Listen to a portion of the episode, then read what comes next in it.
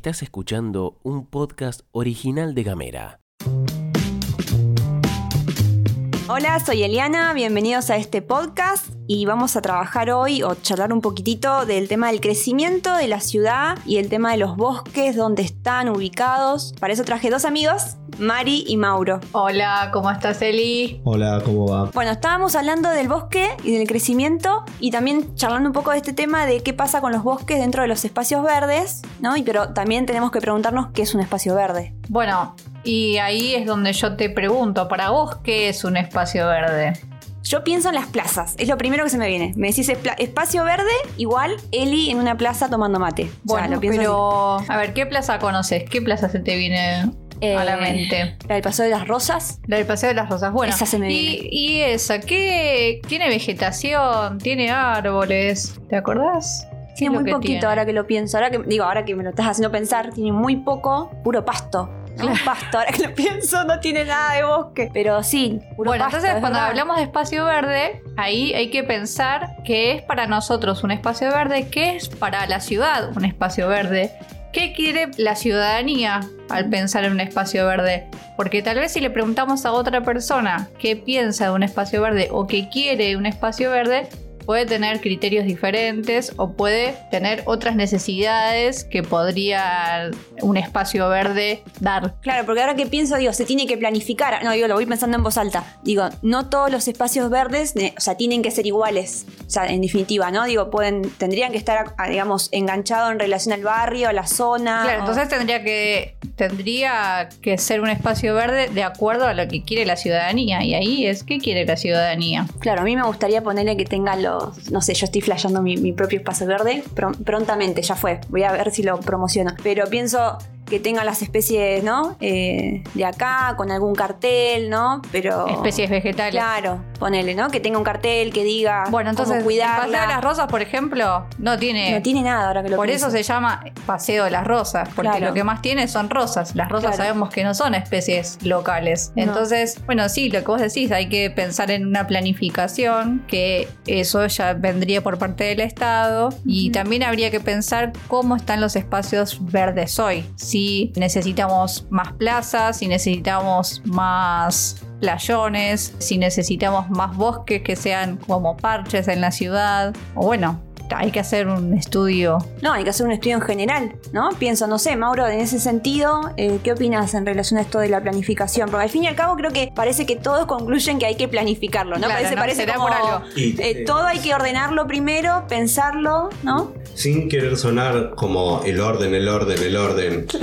Eh, pero en la palabra ordenamiento territorial, eh, la cuestión del orden es simplemente eh, poner las cosas donde corresponden y asignarle a cada cosa un valor. Como en tu casa, no dormís donde comes o Claro. no cocinás en el baño, etcétera, etcétera. Entonces, em, la cuestión de planificar u ordenar el territorio en una ciudad también depende de toda la evolución que tuvo la ciudad, su crecimiento y todos los diferentes ordenamientos que hubo en distintas gestiones, en distintas modas, distintos paradigmas, porque quizás hace 100 años los parques se pensaban de una manera y hoy en día los parques se piensan de otra manera. El uso que la ciudad le quiere dar a los parques, como por ejemplo una mera cuestión recreativa, entonces ahí cambia y la gente para recrearse no necesita especies nativas. Claro, es verdad, no, no tendría por qué. necesita nichos ecológicos Acá la para profe que quiere, claro. corredores ambientales para las Mm. aves. Necesita, y generalmente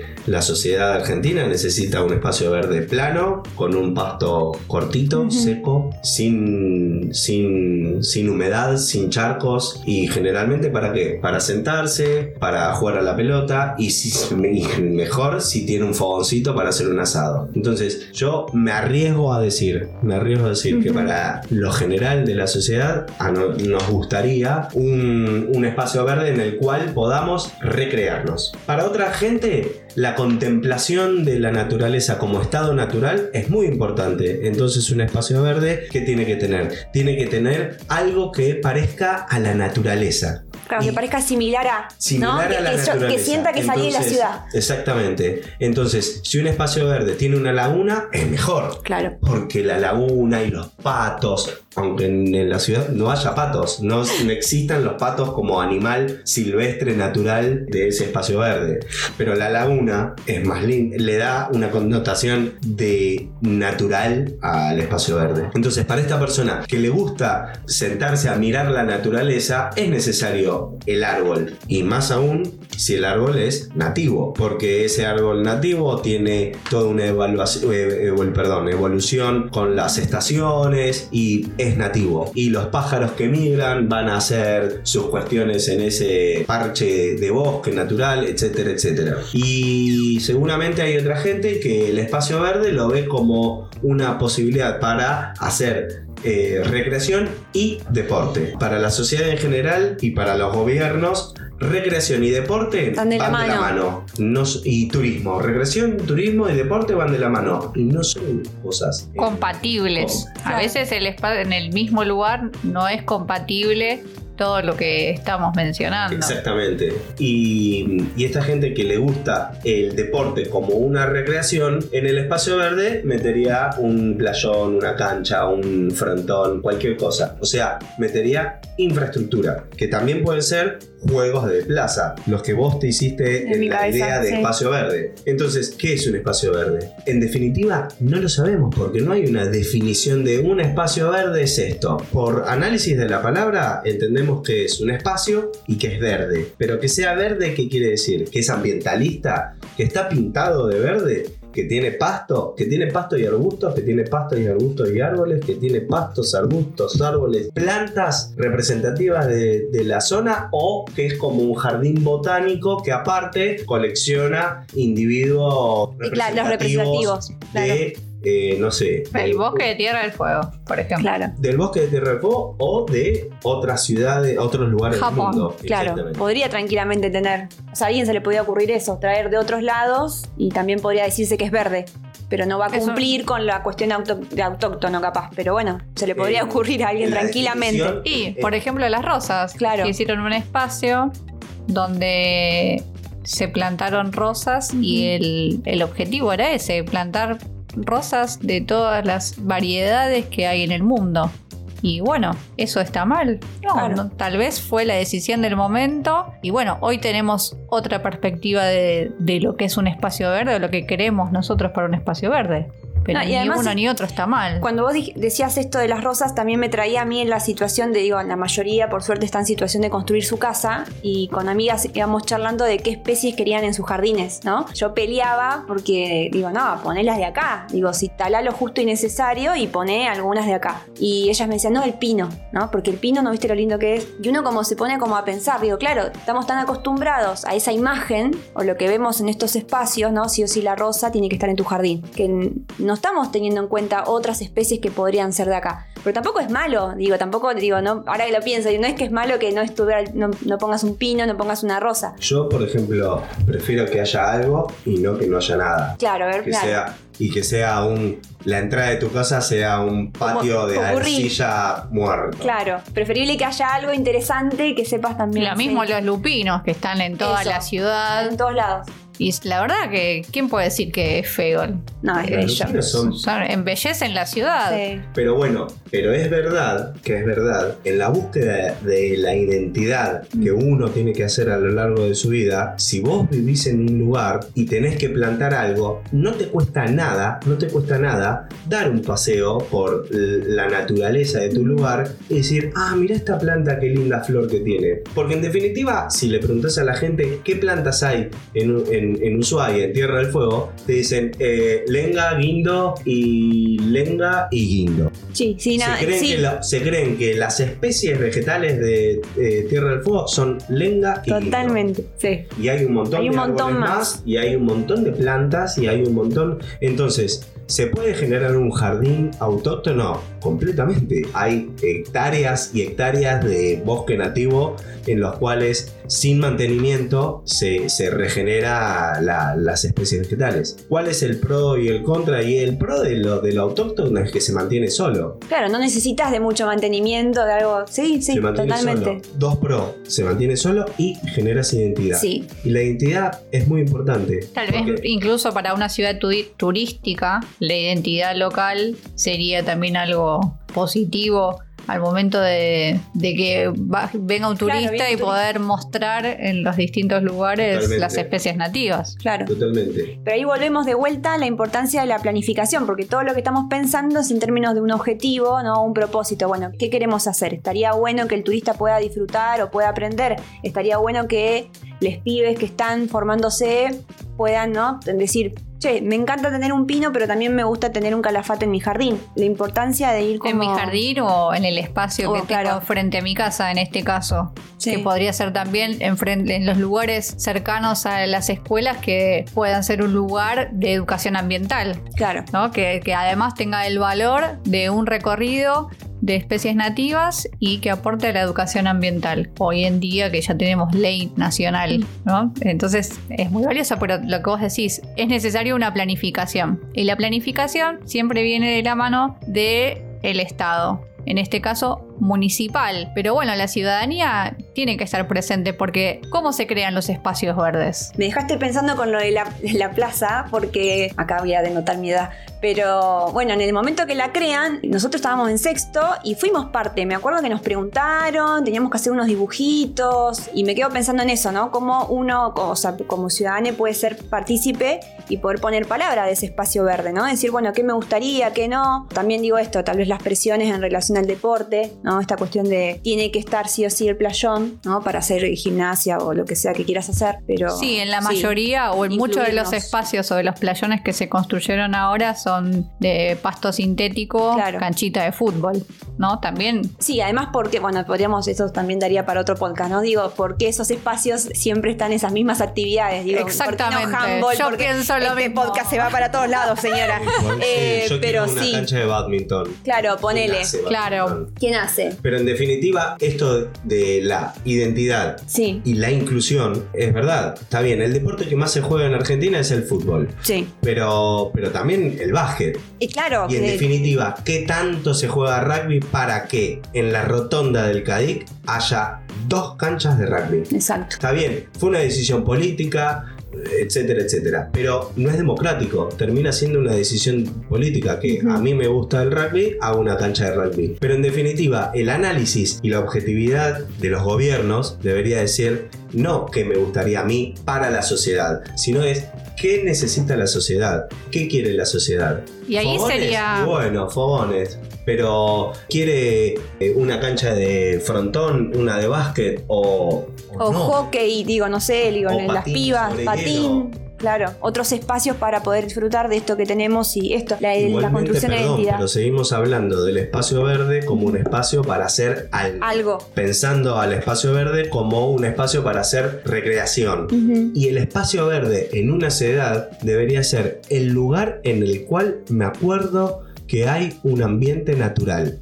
Es el parche natural, artificial, Claro. nat- natural, Sí, sí. pero en el cual yo entro, pasan 10 metros, dejé de escuchar los autos, dejé de escuchar el bullicio de la ciudad y empiezo a escuchar el movimiento de las hojas, el canto de los pajaritos, si hay un curso de agua, escucho el curso de agua, etcétera, etcétera. Y yo me siento a contemplar la naturaleza. Cuestión que en las ciudades la gente ha dejado de, de- el ajetreo de la ciudad, dejó de generar esa cuestión, que también es peso para la identidad. Nosotros estamos acostumbrados que cuando nos vamos de vacaciones o no el fin de semana, usamos ese nos vamos al campo, nos vamos a hacer un sendero. Al nos parque.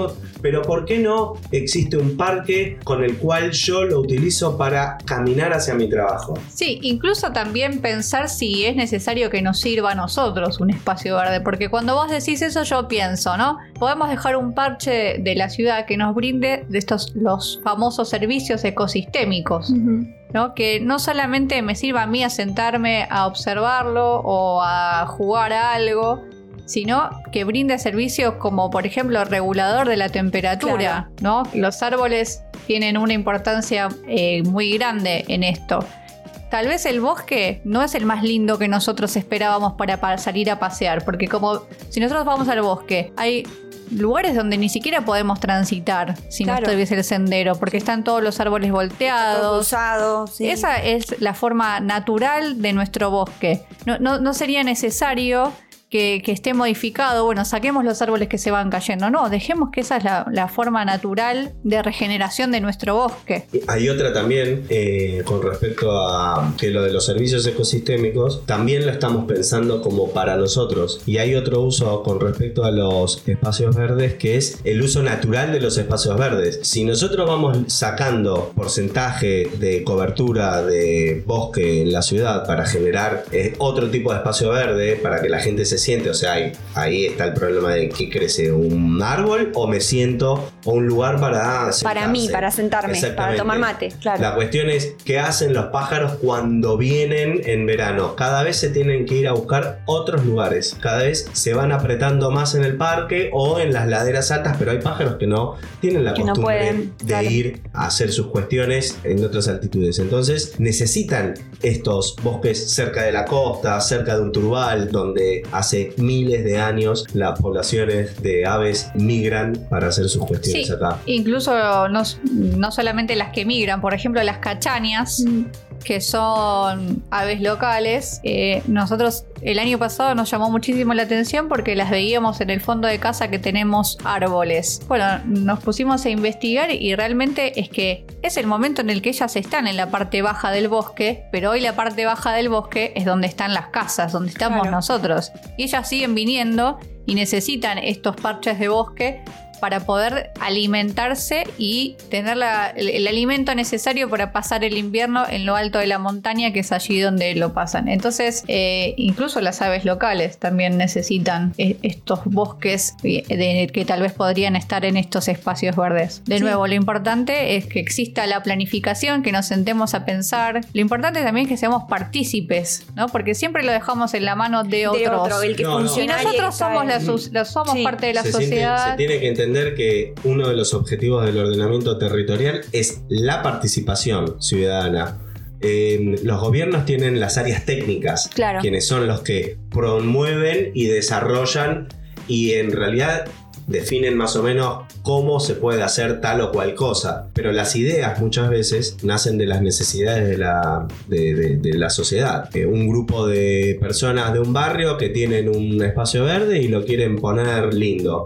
Otro grupo de la ciudad que se les ocurre hacer un parque de determinado o una reserva natural, etcétera, etcétera. La idea y la necesidad muchas veces nace en la sociedad y, la- y los gobiernos son eh, el motor o en definitiva también son los que ponen Los la que, plata. Claro, que tiene el. Y gestionan. Sí, gestionan. Los Tienen los recursos. No claro. tienen por qué tener la decisión de qué Exacto. se hace o no. Nada más hay que presionar. O tener, claro, de parte del gobierno una buena gobernanza Sí, Para poder gestionar todo esto. Totalmente. para poder gestionar e incluir a los vecinos en estas decisiones. Pero Exacto. más de una vez los gobiernos no están en todas, en todo, en todo, en todo, en No, todo. claro, en no, la- no. Y por eso está uno. eh, Sí, que puede estar atento, ¿no? Atenta a esto. No, hay alguien que tiene una necesidad particular y por ahí esa necesidad particular la tiene otra persona, pero no se conocen. Exacto. Entonces, en definitiva, a mí se me ocurrió hacer algo, eh, al gobierno le pareció bien, bla, bla, bla, se hizo y de repente ese lugar se llena de gente porque había un montón de personas que querían lo mismo, pero en su individualismo nadie podía concretarlo, nadie se animaba a decirlo. Bueno, chicos, gracias. Gracias por venir a esta charla. Así que les agradezco un montón. Bueno, gracias. Gracias. Seguramente vamos, los vamos a invitar en, en la próxima porque quedaron un montón de temas y bueno, seguramente Por los que estén ejemplo, tiro una, sí. A ver. Los espacios verdes actuales, ¿cómo son elegidos por la municipalidad o por quién? no? ¿Quién los elige? Hoy en ¿Cómo se día, crean? ¿cómo, ¿Cómo se, se crean? Se crean. Me encanta. Bueno. Va a quedar, eso va a quedar pendiente para otro podcast. Mil gracias. Bueno, vimos la importancia de entender el uso de los espacios verdes y la planificación, que fue una palabra que repetimos un montón, un montón. Pero bueno, les invitamos a seguir buscando información, a reflexionar, porque siempre le digo lo mismo, para conocer y valorar, primero hay que estudiar, entender un poco, informarnos. Así que los invitamos a que no se pierdan el próximo podcast y a que nos sigan en nuestras redes sociales. En Facebook hay un grupo privado para este podcast que se llama Apunto y en Instagram arroba apuntoush. Nos vemos.